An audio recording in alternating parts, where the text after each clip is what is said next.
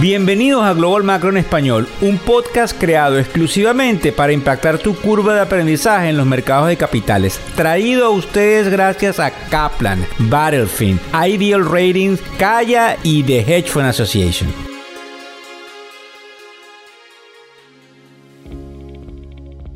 ¿Cómo les va? Hoy es lunes 27 de noviembre del año 2023. Espero que todos hayan tenido una excelente celebración del Día de Acción de Gracias y efectivamente nos preparamos para una semana que podría ser interesante desde el punto de vista de cómo los mercados se pudiesen preparar para el final del año.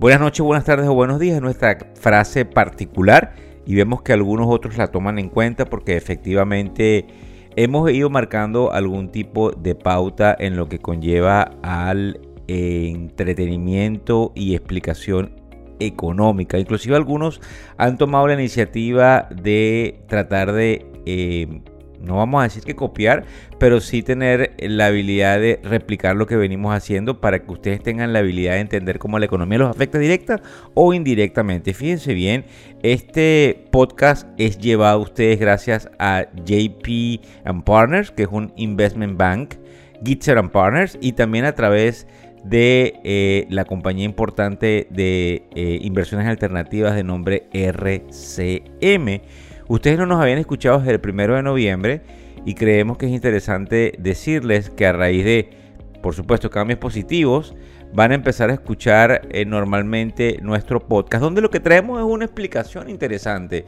sobre eh, algunos eh, tópicos que marcan la pauta del día y que indudablemente ustedes van a empezar a escuchar dentro de todas las noticias, no solamente en inglés, sino en español. Yo creo que lo interesante, antes de empezar, es el hecho histórico de que el presidente electo de Argentina visita la Casa Blanca y que se está dando cuenta que es un poco complicado la eliminación de facto del Banco Central argentino.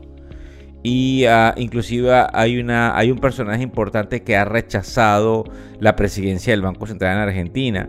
Yo creo que esto es bien importante por la eh, digamos, el balance entre la izquierda y la derecha que puede haber en la región.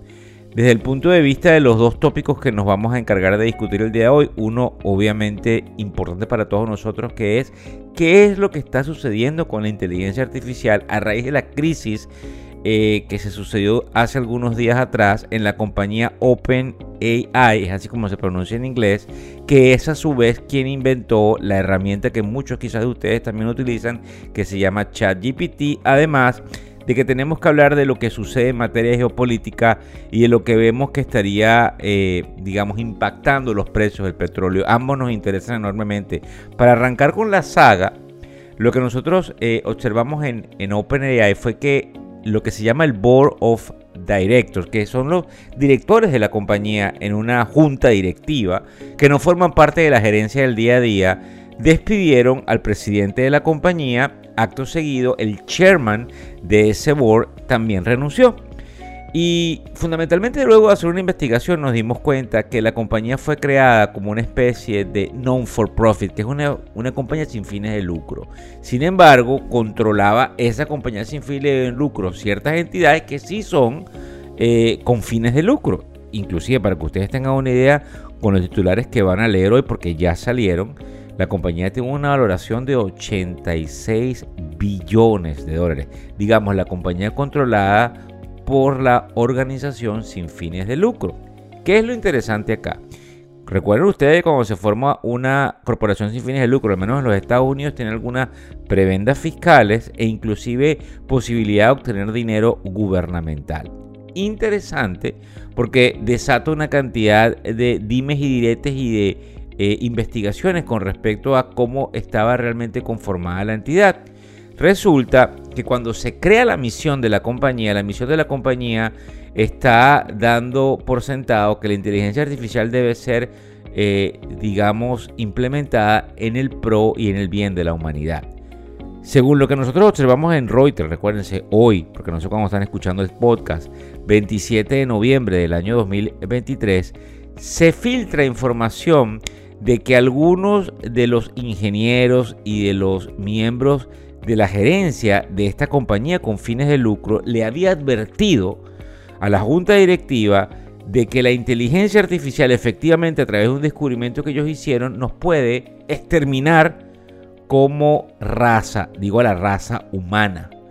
Y obviamente parece que había algún tipo de diferencias entre este CEO Sam Altman, que es un cofundador de la compañía, y la junta directiva, y la junta directiva decidió despedirlo. Acto seguido, los inversionistas de la otra parte, que es la entidad que esta compañía sin fines de lucro controla, que sí es con fines de lucro, donde hay inversionistas, en este caso como Microsoft, prendieron las alarmas y exigieron que el, CEO retornara. Inclusive temporalmente les dieron trabajos Acto también seguido, los empleados de la compañía, casi en su totalidad, un 74% de los mismos, exigieron de que si no se reenganchaba el CEO, ellos se iban de la compañía. Pues indudablemente hubo un cambio en la junta directiva, pero la dinámica que quiero dejarles acá en el podcast, porque es muy importante, es el hecho de que, según esta información de Reuters, es interesante evaluar si la misión de la compañía, que es eh, evitar a toda costa eh, que haya algún peligro para la humanidad pueda ser eh, puesta en segundo plano por la parte monetaria. Y esta es la dinámica que trae la discusión del capitalismo, porque hay que ser sinceros, hay, hay cosas que eh, rayan en lo que tendería a ser la moral. Entonces, me gustaría dejarlo allí porque probablemente algunos periodistas van a tomar la iniciativa de hacer mejores investigaciones que nosotros. Recuerden que no somos periodistas, somos sencillamente comunicadores financieros, pero esto trae un impacto en cómo se desarrollarían las nuevas herramientas de inteligencia artificial que, como ustedes saben, eh, está siendo usada por muchos, incluyéndonos dentro de ese panorama. Pues yo creo que es importante que ustedes estén informados porque esto trae a colación ciertas cosas que afectan los portafolios en materia del el sector de tecnología. En otro orden de ideas, con respecto a la geopolítica, fíjense ustedes lo que está pasando y cómo nos afecta en materia del de, petróleo. Hay dos frentes o dos guerras importantes en el tapete, la de Ucrania versus Rusia y la de Israel versus Hamas. Resulta que Estados Unidos y Alemania estarían tratando de convencer a Ucrania a llegar a un acuerdo de paz. Resulta que Putin, que es el presidente de Rusia, durante las últimas horas ha tratado de tender puentes para llegar a un proceso de paz, pero también resulta que los ataques desde Ucrania hacia Rusia y desde Rusia hacia Ucrania han aumentado considerablemente y yo creo que es importante ver cómo eh, se van a desarrollar los acontecimientos.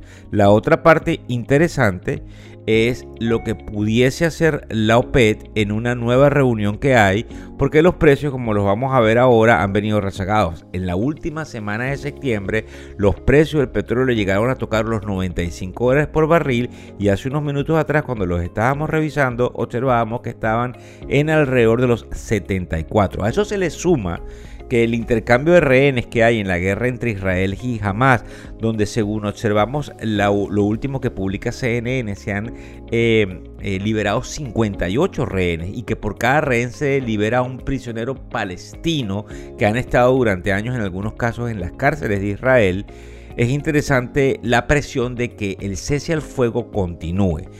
¿Por qué todo esto nos llama la atención? Porque es como se mueve el proceso geopolítico. Recuérdense, para los que no lo sabían, que muchos de los países árabes están de acuerdo en que hay que erradicar a Hamas, que Hamas es un problema que se les presenta y obviamente recuérdense ustedes que en el lado norte de Israel, donde está el Líbano, está la otra milicia de nombre Hezbollah. Ambas, supuestamente entre comillas, ligadas al régimen de Irán, que ya ha anunciado por canales diplomáticos que no pretende una escalada y que no pretende una confrontación con Israel.